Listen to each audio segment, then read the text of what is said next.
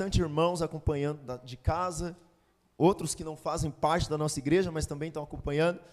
Então, fique aí conosco, nós vamos ter uma palavra aqui abençoadíssima. Hebreus 5:11, a palavra do Senhor diz assim: 5:11. Ali está na revista Almeida, né? Aí ele diz assim, 5:11. A esse respeito temos muitas coisas que dizer e difíceis de explicar, porquanto vos tendes tornados tardios em ouvir. Pois com efeito, quando deveis ser mestres, atendendo ao tempo decorrido, tendes novamente necessidade que alguém vos ensine de novo quais são os princípios elementares dos oráculos de Deus. Assim vos tornaste como necessitados de leite e não de alimento sólido. Ora, todo aquele que se alimenta de leite é inexperiente, é inexperiente na palavra da justiça, porque é criança. Mas o alimento sólido é para os adultos, para aqueles que pela prática têm suas faculdades exercitadas para discernir não somente o bem, mas também o mal. Capítulo 6. Por isso, pondo de parte os, os princípios elementares da doutrina de Cristo, deixando-nos de novo a base, perdão, deixamos-nos levar para o que é perfeito, não lançando de novo a base do arrependimento de obras mortas e da fé em Deus. O ensino de batismos e da imposição de mãos, da ressurreição dos mortos e do juízo eterno. Isso faremos, se Deus permitir. Feche seus olhos por um instante. Pai, nós oramos pela tua palavra, que é verdade, que é vida e que opera em nós. Eu peço que o Senhor nos dê discernimento espiritual. Peço que o Senhor fale ao nosso coração, que nós sejamos, ó Deus, impactados pela essa palavra. Ó Deus, usa a minha vida. Ó Deus, opera não somente em mim, mas no coração de cada um desses irmãos. E que nós sejamos transformados pelo Senhor. Se você crê, diga amém. Pode se sentar, irmãos. Irmãos, interessante que Semana passada, nós estamos vindo aí estudando o livro de Hebreus, e quero até te, te incentivar, se você não se você não pegou as outras mensagens do livro de Hebreus, depois tem um link lá no Spotify, de graça, você pode ouvir as mensagens, para você entender o contexto do que nós estamos pregando. E semana passada eu falei de Jesus como sumo sacerdote. Então, Jesus como sumo sacerdote, ele era aquele nosso representante diante de Deus. No capítulo 2 de Hebreus, o autor de Hebreus ele aponta Cristo como apóstolo. E essa palavra apóstolo significa enviado de Deus. Significa representante de Deus. Então Cristo como apóstolo, ele foi enviado por Deus para ser o representante de Deus diante dos homens. Mas Cristo como sumo sacerdote, ele é o nosso sumo, ele é o nosso representante diante de Deus. Então, quem era essa figura do sumo sacerdote? Essa figura do sumo sacerdote, ela era no antigo, na antiga aliança, era um homem da tribo de Arão, da tribo de Levi, da família de Arão, onde uma vez por ano ele entrava no tabernáculo. Então ele entrava no Santo dos Santos, e ali no Santo dos Santos ele oferecia sacrifício a Deus pelo seu pecado e pelo pecado do povo.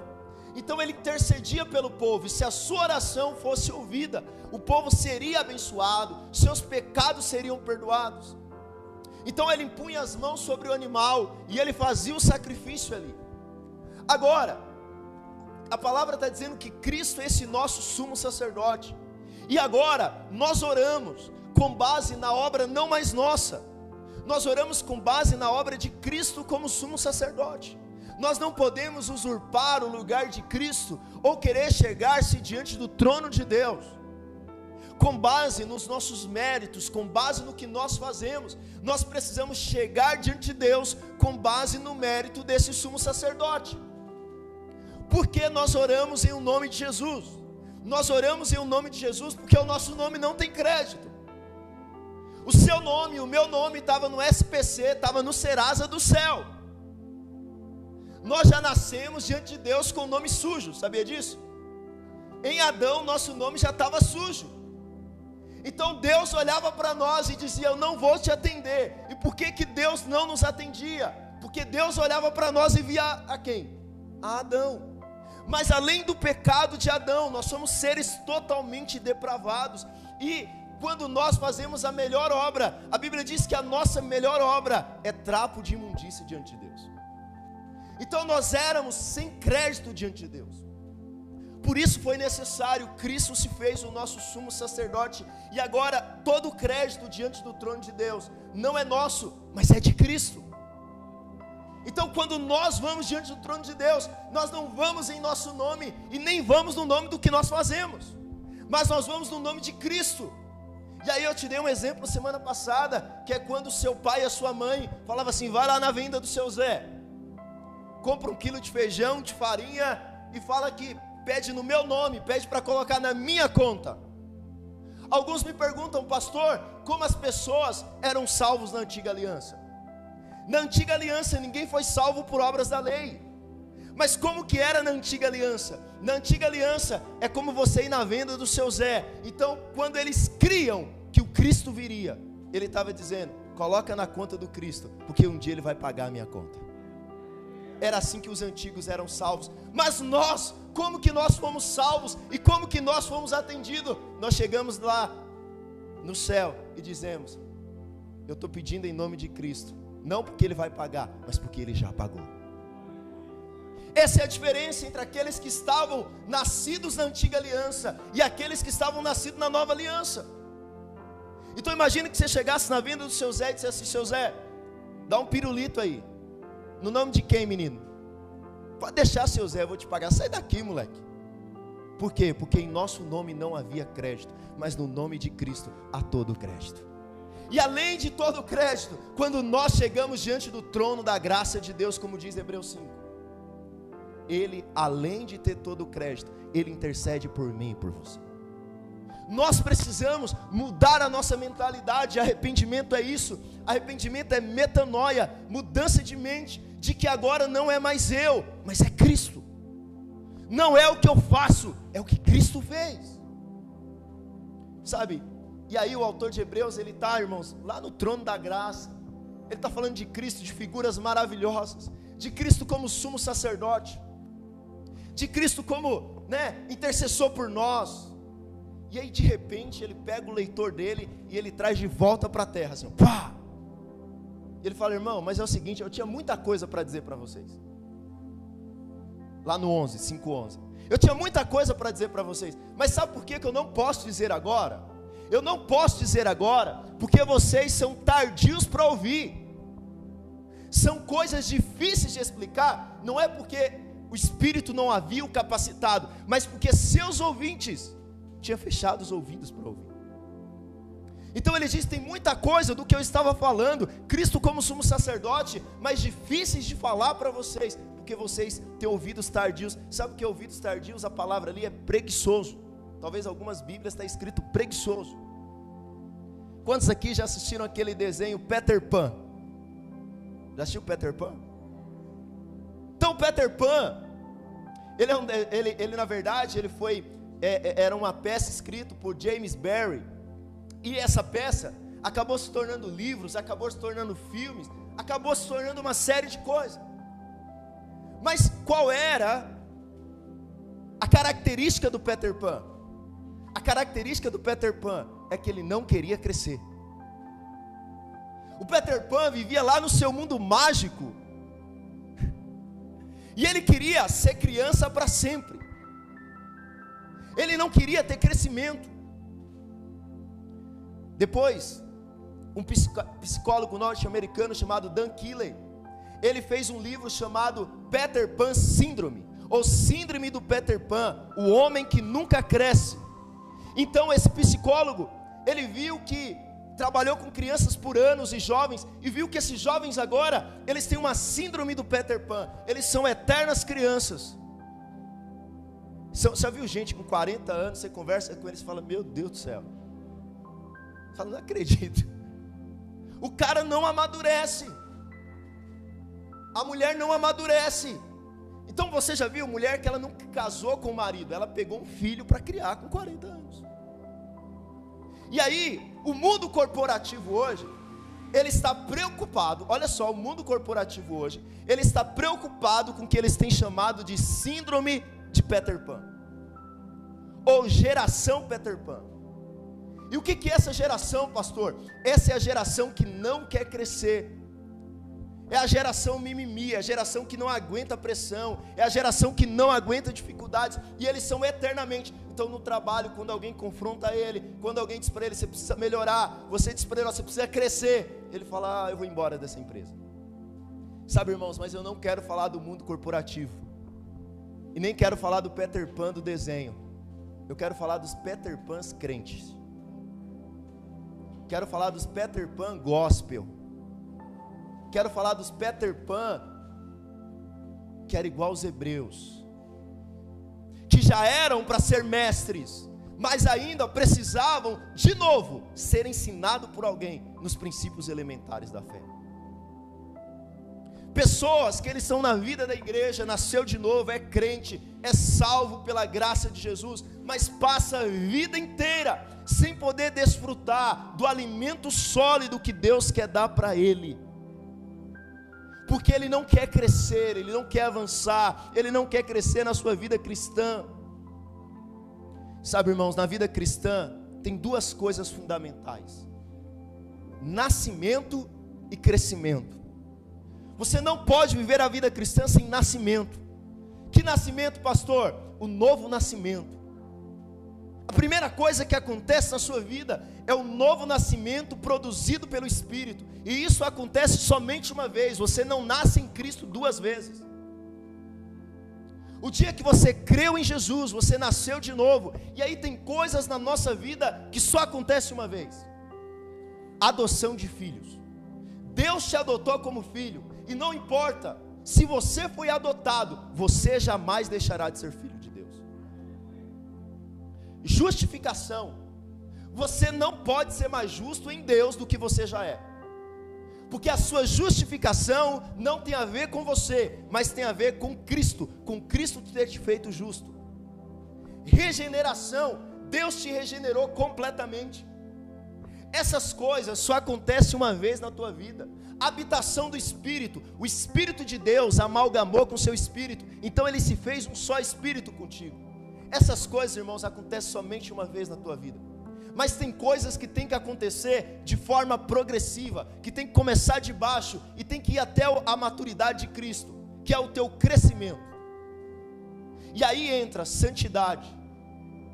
Nós precisamos ser mais santos hoje do que nós éramos ontem. Nós precisamos, irmãos, ser mais santo amanhã do que nós éramos hoje. Plenitude do Espírito. Você precisa ser mais cheio do Espírito hoje do que você era antes. Você precisa ser diariamente, através das disciplinas espirituais, cheio do Espírito.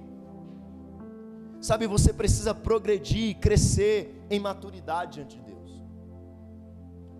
Então nós precisamos tomar cuidado, irmãos, porque nós vivemos muitas vezes uma geração dentro da igreja que são Peter Pans, que não querem crescer nunca, que são como meninos. E por que que isso acontece? A primeira coisa que isso acontece, porque nós somos tardios ou preguiçosos em ouvir. Olha o que diz lá no versículo 11, Hebreus 5:11.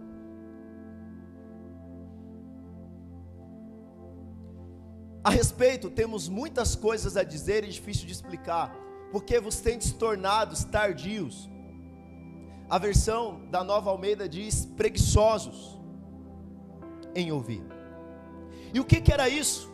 O autor de Hebreus, então, ele chega à triste constatação que esses irmãos não queriam mais ouvir a respeito de Cristo, de que os seus ouvidos tinham se fechado.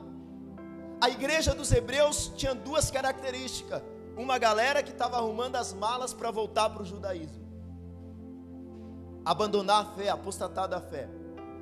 E um outro povo que se tornou letárgico, se tornou adormecido, que os seus ouvidos não tinha mais disposição, seus ouvidos era torpe, os seus ouvidos era esquecidos, era nécio, era insensato para ouvir aquilo que Cristo tinha, que o autor tinha para dizer a respeito de Cristo. Irmãos, e quantas vezes nós não vemos isso no meio de nós hoje? De novo, pastor, Cristo De novo, Cristo essa semana? Você tem outro assunto, não? Graça de novo, Evangelho de novo. A gente não pode falar de coach, não pode falar de um outro assunto, não. Pastor, não tem uma novidade aí, não. Você vem falar de Cristo de novo? Irmão, nós só temos um assunto para falar: Cristo. Qualquer assunto daqui é Cristo. Pastor, qualquer assunto, irmão, nós estamos falando de casamento, nós precisamos falar de Cristo. Cada semana a minha função aqui não é falar de outra coisa. Eu posso trazer figuras diferentes. Uma semana eu falo que ele é superior a Moisés. E no final eu digo que é Cristo, o centro de todas as coisas. Na outra semana eu falo que ele é o apóstolo. E eu falo, ele foi o enviado. Na outra semana eu posso falar do tabernáculo. Pastor, você não prega o Antigo Testamento? Uma hora eu vou pregar Levítico aqui. E você vai ver que o Antigo Testamento, o tempo inteiro, está dizendo Cristo, Cristo, Cristo, Cristo. Cristo é o centro. Não importa o assunto da nossa vida, nós não podemos cansar de ouvir a respeito de uma pessoa: Cristo. E se os nossos ouvidos cansou de ouvir a respeito de Cristo, nós precisamos nos arrepender. Precisamos voltar de novo a ter disposição a ouvir a respeito de Cristo. Sabe aqueles irmãos que estavam sendo perseguidos por causa da sua crença em Jesus. Eles estavam tentados a voltar ao judaísmo, a voltar às práticas judaicas. Por quê? Porque eles achavam que podiam crer em Cristo e crer nas práticas judaicas. Irmãos, como nós não vemos hoje no nosso meio, vemos instrumentos judaicos, roupas judaicas, irmãos falando como judeus. Esses dias, um tempo atrás aí, eu parei meu carro em frente ao prédio da igreja, e aí tinha dois cristãos conversando, e o terceiro era um apóstolo. E aí eu parei meu carro, e eu confesso para você que tem assunto que eu não procuro correr dele. E aí esse irmão desceu com um monte de talent, e os irmãos que estavam do lado dele falou: "Pastor, isso aqui é a última revelação do último século. Você precisa comprar esse negócio aqui." Sabe, irmãos, nós temos que tomar cuidados porque nós temos Cristo e o mundo tem tentado nos levar para outras coisas que não seja Cristo. A pandemia está aí. E qual é o foco do diabo? É nos tirar o foco que é Cristo. Irmãos, toda semana nós vemos para a reunião com o único objetivo: conhecer mais de Cristo. E como que eu sou transformado no meu caráter? Coríntios diz: enquanto nós contemplamos a Cristo, nós somos transformados de glória em glória. Sabe por que a tua vida é vida eterna? Porque você nunca vai parar de conhecer quem Deus é. Você precisa de toda a eternidade para conhecer quem Deus é. Por isso você precisa de uma vida eterna. Amém, irmãos?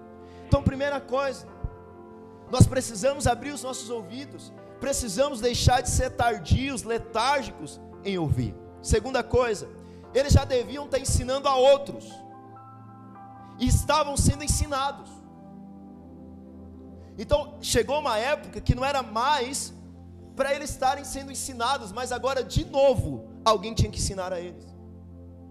Sabe, a fase da infância ela é maravilhosa, né?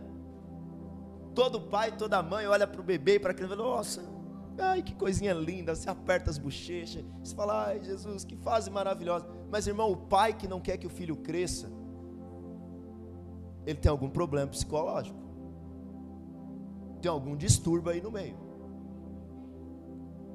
É normal eu ter a fase cristã da criança. Então me converti. Precisamos tolerar as crianças na fé precisamos ser compassivos com eles, precisamos amá-los, precisamos da leite espiritual. Projeta para mim em 2 Pedro 2,2. Precisamos da leite espiritual para eles, precisamos cuidar deles, irmãos. Mas essa fase precisa passar. Se você, ah, pastor, quanto tempo? Não tem a ver com tempo de igreja. Tem gente que está 40 anos na igreja, mas é uma criança na fé. É um anão na fé. O que é um anão? Um velho que não cresceu. O que são anões na fé? São crentes que estão na vida da igreja há tanto tempo, Mas se você colocar ele para ele, os elementos básicos da fé, ele não sabe. Sabe, ele, Pedro diz assim: desejar ardentemente como crianças recém-nascidos o genuíno leite espiritual, para que por ele vos seja dado crescimento para a salvação. Então, quando você chegou a Cristo, o leite foi te dado. Quantos aqui tem mais de um ano de convertido? Levanta a mão aí. Ok. Chega de leitinho. Vamos comer feijoada, filho. Qual o problema de você dar alimento sólido para a criança? Dar um alimento sólido para um bebê, vai dar uma dor de barriga e você vai matar a criança. Mas nós precisamos começar a crescer, irmãos. Precisamos começar a avançar naquilo que é a vida de Cristo. A vida da infância espiritual precisa passar. A vida cristã é a mesma coisa. Nós nos alimentamos no início das, das coisas básicas da fé cristã, mas não podemos parar nessa fase. O desejo de Deus é que nós chegamos à plenitude de Cristo. Lá em Hebreus, em Efésios 4:13, ele diz isso. Efésios 4:13 diz assim: Efésios 4:13, até que todos chegamos à unidade da fé e do pleno conhecimento do Filho de Deus, a perfeita varonilidade, a perfeita maturidade, a medida da estatura da plenitude de Cristo. Irmão, o crente que não cresce espiritualmente, ele se torna um crente carnal. E aí, ele não é um problema só para ele, ele é um problema para o corpo de Cristo. Porque na igreja, ou pelo menos nas nossas reuniões, vamos ter três tipos de pessoa. O homem natural, que não nasceu de novo. Por isso, todo domingo eu estou aqui falando para nascer de novo. Nós temos o homem espiritual, aquele que teve maturidade, e nós temos os carnais. E qual o problema dos carnais? Que ele não é um problema só para ele, ele causa problema para a vida da igreja. Lá em 1 Coríntios 3, capítulo 1, capítulo 3, versículo 1. Qual a característica de um crente que não cresce? De um cristão que não avança, de um cristão eu, porém, irmãos, não vos pude falar como espirituais, e sim como a carnais, como crianças em Cristo. Verso 2: Leite vos dei de beber. Paulo queria dar alimento sólido, mas Paulo deu leitinho para eles. Não vos dei alimento sólido, porque não podeis suportá-lo, nem ainda agora podeis, porque ainda sois carnais. 3. Por quê? Qual a característica do crente carnal? Ciúme, contendas. Não é assim que sois carnais e andeis segundo o homem. Então, irmãos, na vida da igreja, existiu o tempo onde você estava lá, aí, aí, o pastor, o líder de célula estava lá, ô oh, meu irmão, você está bem? Como que você está? Vem cá, cheirosinho de Jesus, deixa eu trocar sua fralda aqui, você fez besteira de novo, vamos lá, mas Jesus te perdoou, vence esse pecado, mas aí você cresce, qual o problema do crente carnal? Chegou o tempo dele ser agora mestre e dele cuidar de outros. Aí ele fala: Ninguém nessa igreja me visita. Quando eu cheguei aqui, disseram que me amava, que jamais me abandonaria. Aí agora nem me liga mais. E ainda fica me cobrando. Que absurdo. Vou sair dessa igreja. Aí chega um outro carnal perto dele, aí pronto. Porque quando alguém é espiritual, e chega alguém com um papo desse e falou, Peter Pan, Peter Pan, tá na hora de crescer, Peter Pan, vamos lá. Mas quando chega um, um Peter Pan junto com outro Peter Pan, filho, é verdade, comigo também. Ninguém liga mais para mim. Sabe, irmão, isso provoca no meio da igreja ciúmes, contendas, divisões. Mas que Deus nos livre dessa síndrome de Peter Pan. Quantos aqui querem crescer em Jesus? Amém, irmãos? Eu quero crescer. Eu quero crescer. Eu quero crescer em tudo aquilo que Ele tem para eu crescer. O crente maturo é um problema não só para ele, mas para o corpo de Cristo. Gente cheia de ciúmes, brigas, contenda, não dão bom testemunho nem aos de fora, nem aos de dentro. Eles não se alimentam da pregação, eles são envolvidos por falsos profetas. Irmão, quando eu falo de crescimento, não é só conhecimento de Bíblia, porque tem gente que ele conhece de Bíblia, só serve para uma coisa, para ele brigar na internet, para discutir, para ter contenda. Continua criança do mesmo jeito. Conhecimento você tem que ter sim, mas você tem que praticá-lo. Sabe, irmãos, nós conhecemos a Cristo com um único motivo. Nós anunciamos a Cristo para que nós chegamos à maturidade. Lá em Colossenses capítulo 1, versículo 28, Paulo nos diz por que, que ele se esforça. Paulo nos diz por que, que ele se esforça para pregar a Cristo. E ele diz assim: ao qual nós anunciamos advertindo a todo homem, ensinando a todo homem em toda sabedoria, a fim de que apresentemos todo homem perfeito em Cristo. 29. Para, para isso é que eu também me afadigo, esforçando-me o mais possível, segundo a eficácia que opera eficiente em mim. Paulo se afadigava para anunciar a Cristo, com o único objetivo: que os irmãos amadurecessem. Por que, que todo domingo nós estamos aqui, irmãos, aprendendo de Cristo? para que nós chegamos à maturidade. Pastor, quais os sinais de um crente maduro? Quais os sinais de alguém que nasceu de novo e é maduro na fé? Lá em Hebreus 5,14.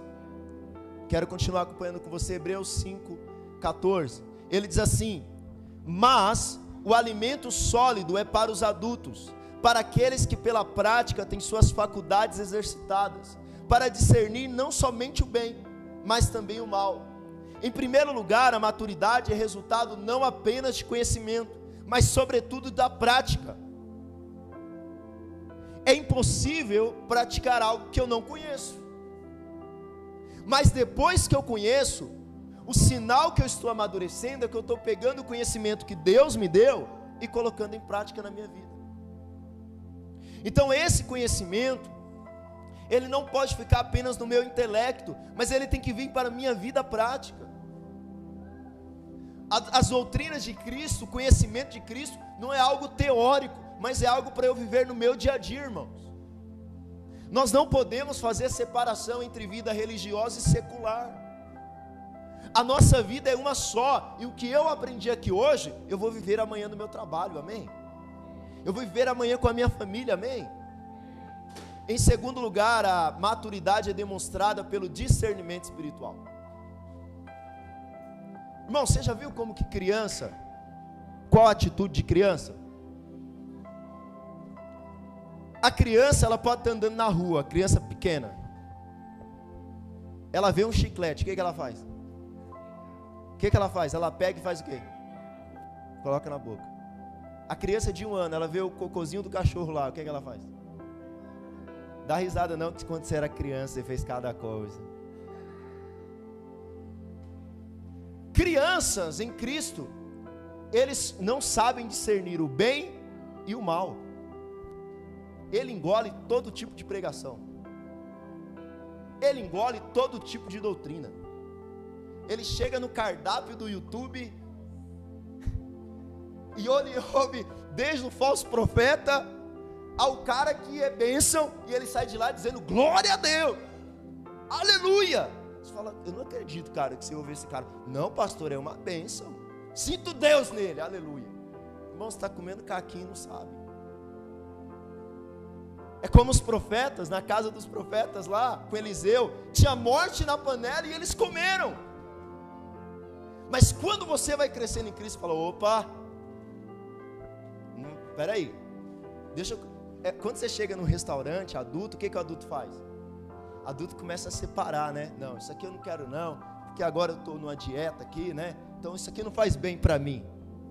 Não é isso? Sim ou não? Mas crianças que são imaturas, elas comem de tudo. E elas comem de tudo não porque elas é, são maldosas, mas porque elas não sabem o que é bem e não sabem o que é mal. Te pergunto, você já sabe discernir as coisas? Por isso que crianças, ela não escolhe o que come. Presta atenção em mim. Crianças não escolhem o que come. O pai seleciona o cardápio para ela. Por isso que quando você chega na vida da igreja, você que cuida de alguém, você tem que selecionar o cardápio que teu filho consome. Mas é muito ruim quando a vida inteira o pastor da igreja tem que ficar falando para os irmãos: irmão, não ouve isso aí não. Irmão, não ouve isso aí não. Isso aí é armadilha, não ouve isso não, isso é falso profeta. Enquanto alguém tem que ficar falando para você o que é falso profeta e o que não é, você ainda é criança. Mas quando você vai crescendo, o Espírito vai testificando em você. Então você vai tendo conhecimento em Deus e você vai discernindo as coisas. Amém, irmãos? Sabe, a criança não é cuidadosa então em sua dieta. Ela ingere qualquer coisa, não sabe identificar a morte na panela. Lá em Efésios 4:13, projeta para mim. Nós vamos ler de novo, já lemos o 13, mas agora nós vamos até o 16. Diz assim: 4:13, Efésios 4:13. Até que todos chegamos à unidade da fé e do pleno conhecimento do Filho de Deus. A perfeita varonilidade à medida da estatura da plenitude de Cristo. 14. Para que não mais sejamos como meninos.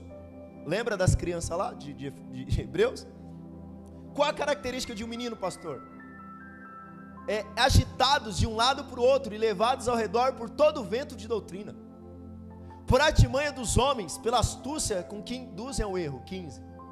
Mas seguindo a verdade e amor, cresçamos em tudo naquele que é a cabeça Cristo. 16. De quem todo o corpo bem ajustado e consolidado pelo auxílio de toda a junta, segundo a justa cooperação de cada parte, efetua o seu próprio aumento para edificação de si mesmo em amor. Qual a característica dos meninos? Ele é levado por todo vento de doutrina. Vê se não é a realidade muitas vezes nossa, irmãos. Todo dia aparece um esquisitice no nosso meio, um ensino no nosso meio, uma coisa nova em nosso meio, e nós achamos que é isso agora que vai dar certo, e nós passamos a praticar e nós não perguntamos o porquê. Olha a realidade dentro das igrejas. E vamos falar de nós, não vamos falar do outro não. Quantas vezes nós somos arrastados por novidades de um lado para o outro? mas que o Senhor, Ele nos dê essa maturidade, para que nós não mais sejamos levados de um lado para o outro, mas que nós estejamos consolidados, edificados e fazendo parte do edifício que Cristo nos colocou. Amém, irmãos? Vou falar algo para você, modéstia à parte, toda semana, eu, como pastor da igreja, preciso preparar o cardápio. E aí, a palavra é a mesa. Irmão, eu sou tentado a falar cada coisa, cada assunto novo, cada assunto legal, cada novidade legal. Mas por que que você não fala, pastor? Eu não falo, irmãos, porque não faz parte da tua dieta espiritual. Mas quantas vezes nós vemos a igreja, e graças a Deus nós não somos assim, quando alguém traz um chocolatinho novo de fora, pastor, você tem que pregar isso. Chega desse negócio de pregar graça. Olha, olha, que, olha que coisa. Sabe, irmãos, mas graças a Deus que nós temos sido guardados disso, amém? Não tem nenhum Peter Pan aqui não, né? Só a gente crescendo em Cristo, amém? Porque você tem tido revelação de Deus. No capítulo 6, porque do 5, 11 ao 6, 3, ele está falando da mesma coisa faz parte do mesmo bloco, faz parte da mesma conversa. Ele diz: Por isso, pondo de parte os princípios elementares da doutrina de Cristo, deixemos-nos levar para o que é perfeito, não lançando de novo a base de arrependimento de obras mortas e da fé em Deus. O ensino de batismos, batismos aí na sua Bíblia, está no singular ou no plural? Plural, então não é o seu batismo, não é o seu batismo lá, o dia que você foi batizado, em nome do Pai, do Filho e do Espírito Santo. Aqui está falando de outras coisas, e nós vamos chegar nessas outras coisas. O ensino de batismos, da imposição de mãos e da ressurreição dos mortos e do juízo eterno. Então, pastor, qual que é a minha jornada do meu novo nascimento? E eu me avaliei, e através dessa palavra, Deus falou comigo que eu preciso crescer qual é a jornada que eu preciso trilhar da minha infância espiritual até a minha maturidade em Cristo? A primeira coisa que nós precisamos entender é que nós precisamos abrir mão de algumas coisas. Existem coisas que são básicas, que são alicerces. Mas nós precisamos deixar, não deixar no sentido de esquecer, de abandonar, mas começar a olhar não mais somente para os alicerces, mas começar a olhar para as paredes daquilo que Cristo tem para a nossa vida. E a primeira coisa que ele nos diz, ele coloca seis doutrinas, seis ensinos que nós precisamos ter domínio e que nós precisamos ser resolvidos na nossa vida. E ele coloca em pares. Primeiro ele coloca, olha aí na sua Bíblia. Primeiro ele coloca obras mortas e fé em Deus.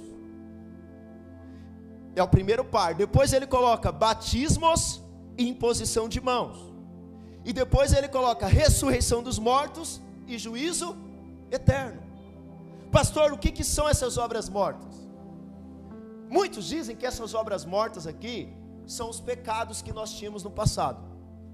Então você veio para a igreja, antes você tinha um monte de obra morta, você aprontou, esquece isso.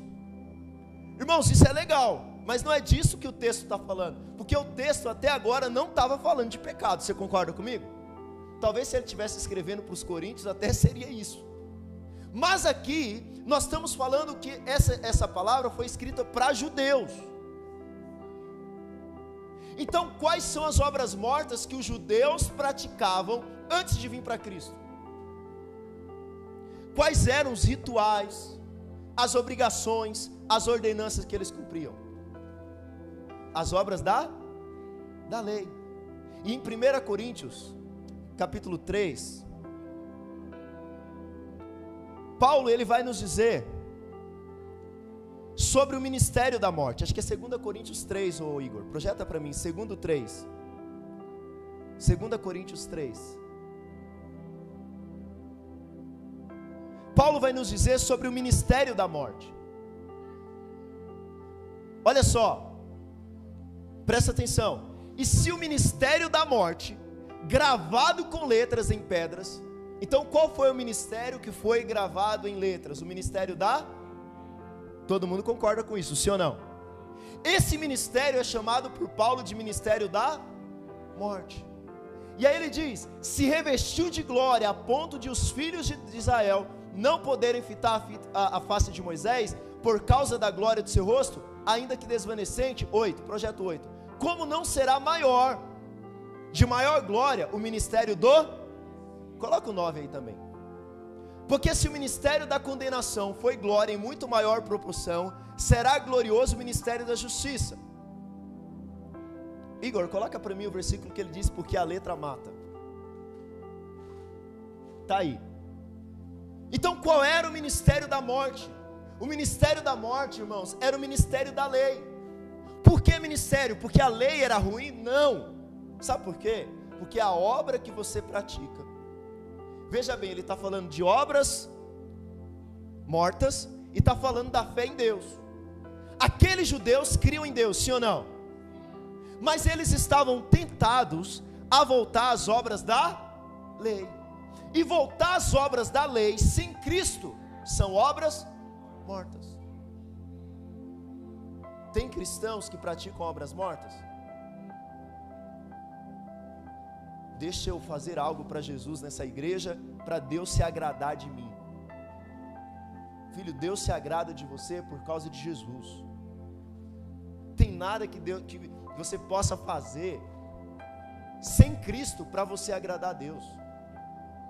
Se você não crê primeiro em Cristo, se a sua fé não estiver apoiada em Cristo, tudo que você fizer não passa de obras mortas.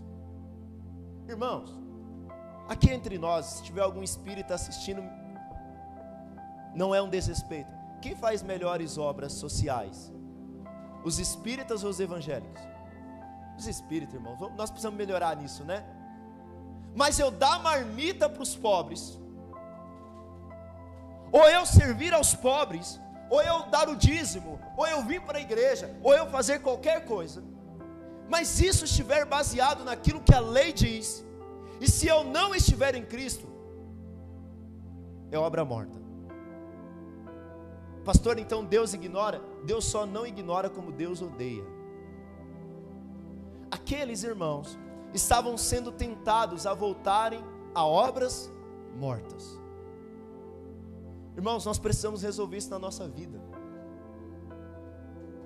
Nós fazemos para Jesus, nós lideramos, nós abrimos célula, nós pregamos o Evangelho, nós viemos para a igreja, nós damos o dízimo, nós fazemos tudo isso. Mas antes de tudo isso, precisa ter uma coisa: a nossa fé em, em Cristo. Irmão, eu vou dizer uma coisa: tinha gente que não deveria dar o dízimo, tem pessoas que não deveriam jejuar. Sabe por quê? Porque ele está dando dízimo para agradar a Deus. Ele está jejuando para Deus ficar feliz com ele. Irmãos, eu já passei por isso. Você vai lá, você começa a ler a Bíblia, aí eu leio a Bíblia, leio a Bíblia, aí você coloca a cabeça no travesseiro e parece que você não leu a Bíblia suficiente. Uma vez lá em, lá em Mauá, ia muito coreanos lá na nossa igreja pregar, né? E os irmãos da Coreia, eles são de oração. São de oração mesmo. E aí chegavam os coreanos lá e falavam assim: lá na Coreia nós oramos no mínimo uma hora por dia. E eu falava: não, eu preciso orar uma hora por dia. É uma hora por dia que é para orar? É uma hora por dia, então eu vou orar. O relógio não passa, mas eu vou orar uma hora por dia. Aí depois apareceu outro coreano lá. Nós temos orado lá no mínimo cinco horas por dia. É cinco horas por dia que tem que orar para Deus ficar feliz. Então vou orar cinco horas por dia. Aí teve uma época que apareceu, tanto lá em Goiânia quanto aqui em Mauá, um que orava 12 horas por dia. Eu falei, eu não sou crente não. Falar igual aquele irmão da, do Instagram lá, o André fala, você não é crente não? Irmão, tem gente que serve a Deus com base em obras mortas. Parece que Deus nunca está satisfeito com você. Você faz para Jesus toda semana e parece que Deus nunca está satisfeito com você. Se você tem feito isso, muda o disco. Pastor, nós não vamos fazer, nós vamos fazer, irmão. Mas a nossa base de fazer não, não é para agradar a Deus. Sabe por quê? Porque em Cristo, Cristo já agradou a Deus. Mas agora, porque eu estou em Cristo, eu faço aquilo que agrada a Deus. E aqueles que guardam a lei, não é quem faz obras mortas com base na lei, mas é quem está na lei do Espírito, amém? Achou para mim, ô Igor? Tá, olha só esse versículo aqui, muito mal compreendido, por sinal. O qual nos habilitou para sermos ministros de uma nova aliança. Você é ministro de que aliança? Cuidado para você não ser ministro da aliança errada. Não da letra, mas do espírito, porque a letra mata, mas o espírito Aí tem gente que acha que ler a Bíblia vai matar ele espiritualmente. Fazer teologia vai matar ele. Não, filho. O que mata a letra que mata aqui é a letra que está no versículo 7. Projeta para mim que foi onde eu li. Qual que é o 7? O ministério da morte cravado em pedras. Que é o que? A lei. Por isso, irmãos, abandone as obras mortas. Segunda coisa, ele diz no 2: ensino de batismos e da imposição de mãos. Pastor, há algo de errado. Primeira coisa que batismos aqui não é o seu batismo no dia que você foi mergulhado na água. O que que são esses batismos? O que que são esses batismos aqui? Quando alguém na lei tocava no animal morto ou tocava no cadáver, dizia que aquela pessoa ela estava impura. Então ela precisava passar por um ritual de purificação. Então ele era lavado, suas vestes eram lavadas e ele ficava até o final da tarde impuro sem poder entrar no tabernáculo. Então esses batismos aqui é justamente esses rituais que esses irmãos estavam voltando. Pastor, nós corremos esse perigo hoje? Irmão, esse dia eu vi um tanque numa igreja e a galera, para ser purificado, ela ficava em cima do púlpito assim, ó. Eu achei divertido, falar a verdade. Me deu vontade só por causa da piscina. E a galera ia para se purificar no tanque de Naamã lá. Não era o Rio Jordão, mas era o tanque. Eles vinham, eles davam um timbum assim, ó, pá! E saía de lá, estou purificado. Crente vai em Israel, primeira coisa que ele fala, eu quero ser batizado no Rio Jordão.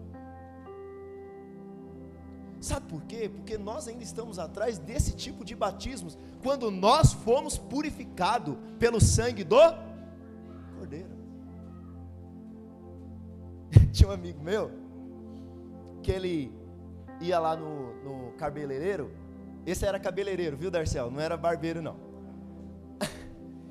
e aí, você sabe que a maioria dos cabeleireiros, né? Sabe como que acontece? E ele descobriu, você sabe do que eu estou falando. E ele falou para mim, ele era meu amigo, ele falou, não, vou mais lá não. Mas por que, rapaz? Não, descobri que o cara lá, você sabe como que é. E ele vai impor a mão na minha cabeça. Não, tô fora. Porque na mentalidade dele, agora eu quero falar do segundo ponto, em posição de mãos. Se alguém pusesse a mão sobre a cabeça dele, ia fazer o quê? Transferir maldição. Na antiga aliança, e por isso o autor escreve aqui, o que, que o sacerdote fazia? O sacerdote pegava o animal. Então, o pecador, e primeiro, que o sacerdote não olhava para o pecador, ele olhava se o animal era perfeito. Ele olhava se o sacrifício era perfeito, não se o pecador era perfeito. Percebe isso? Então, se o animal fosse perfeito, ele pegava a mão daquele pecador e ele impunha sobre o animal. Então, o pecado, diz isso em Levíticos, o pecado de quem transgrediu a lei passava para o animal. E aí o animal era o que? Sacrificado. Agora, por que que nós, e ele está alertando, nós não devemos voltar mais para esse tipo de misticismo? De que, ah, pastor, sei lá, vai que eu dou um abraço naquela pessoa lá, ela está em pecado. Fulano orou por mim, colocou a mão na minha cabeça, vai saber. Sabe por quê, irmãos? O pecado que estava em nós, Cristo na cruz era o, o cordeiro. E o que que Deus fez? Deus colocou a sua mão e todos os nossos pecados foram sobre Cristo. Na antiga aliança, alguém que era leproso, se tocasse em outra pessoa, a pessoa ficava impuro. Como que é na nova aliança, pastor? Agora, você que é abençoado, se for lá no, no qualquer lugar, você chega naquele lugar e a bênção que está em você, a luz que está em você, chega naquele lugar. E não o contrário, irmão. Sabe, a imposição de mãos, ela é bíblica e ela deve ser praticada. A imposição de mãos, João impusera as mãos sobre os samaritanos e esses receberam o Espírito Santo em Atos 8:17. Ananias impôs as mãos sobre Saulo e ele se restabeleceu a visão. Paulo impôs as mãos sobre alguns discípulos de João Batista em Éfeso e estes receberam o Espírito Santo. A imposição de mãos foi usada para a ordenação dos diáconos em Atos 6,6, para envios de missionários, para levantar pastores em 1 Timóteo 4,14. A imposição de mão está muito relacionada à questão da cura, mas o tipo de imposição de mãos que nós estamos falando aqui era esse tipo de imposição que eram feitos sobre os animais. E por último, que eu quero terminar por causa do meu tempo, ele coloca um último assunto em terceiro lugar, ressurreição dos mortos e juízo final. Todo judeu acreditava na ressurreição dos mortos. Mas, agora, a base da ressurreição dos mortos e a base do juízo final não estava mais na prática do que eles faziam, mas daquilo que Cristo fez. E aí eles precisavam entender. Eu sei que alguns de nós, quando nós pensamos no dia que nós vamos prestar conta diante de Deus, nós não temos alegria, né? Tem gente que canta assim, Maranata, hora vem Senhor Jesus. Mas é um cântico assim, Jesus, deixa me consertar mais um pouquinho. Por quê? Porque ele tem um grande medo do que será dele. Mas irmãos, entenda uma coisa: você está em Cristo agora. Você está em Jesus agora. E porque Cristo ressuscitou, você também vai ressuscitar. A ira de Deus que estava sobre você foi sobre Cristo. Por isso nós ansiamos, Maranata, hora vem Senhor Jesus. Então essas coisas nós precisamos, irmãos, agora avançar. Queria que você ficasse pé no seu lugar. Para dar a impressão que nós estamos acabando. Mas eu quero dizer algo para você: que crescer, irmãos, é natural. Crescer é de quem se alimenta bem. Crianças são forçadas a comer coisas saudáveis, Adulto, não. Você já viu como que é a criança? Criança, você fala para ele assim: você vai comer alface. A criança fala: não quero. E você diz assim: eu vou comer, você vai comer. Sabe, mas quando nós somos adultos, nós não somos mais forçados, porque nós sabemos aquilo que nós precisamos para crescer. Sabe, irmãos, nós precisamos ter ouvidos espirituais abertos e desejar crescer. Escrevendo, os irmãos do louvor pode vir. Escrevendo em Apocalipse, sempre que Jesus falava às igrejas, Jesus dizia: aquele que tem ouvidos, ouça o que o Espírito diz às igrejas. Que nós possamos ter ouvidos para ouvir e para crescer, irmãos. Nós não podemos passar domingo após domingo, receber uma palavra da parte de Deus e não crescermos.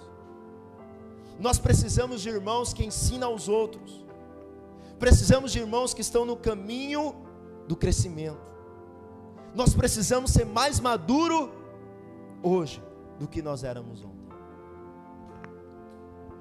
Sabe, eu quero diante do Senhor agora. Esse crescimento vai ser produzido através de Jesus, através da graça, é o Espírito que vai te capacitar.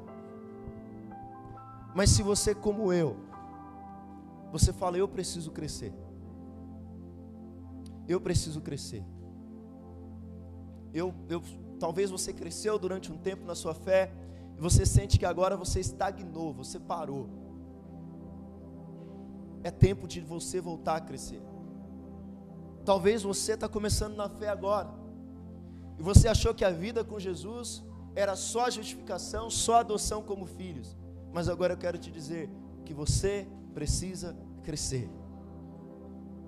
Talvez você que está aqui ou você que está me ouvindo, talvez você ainda não nasceu de novo, mas você entendeu essa palavra. E a partir de agora você creu em Jesus. E quando você fez isso, ele vai produzir a partir de agora um crescimento em você. Então, se você deseja crescer, eu queria que você fechasse seus olhos e você falasse ao Senhor. Você falasse ao Senhor o quanto você necessita de crescimento, o quanto você precisa crescer em fé, o quanto você precisa crescer em santidade, o quanto você precisa crescer na sua vida de oração, de leitura da palavra, o quanto você precisa crescer no seu ministério, o quanto você precisa avançar. Eu não posso fazer isso por você. Isso precisa vir de você agora, irmãos. Então, se é um desejo no seu coração agora, sabe, você pode clamar isso ao Senhor.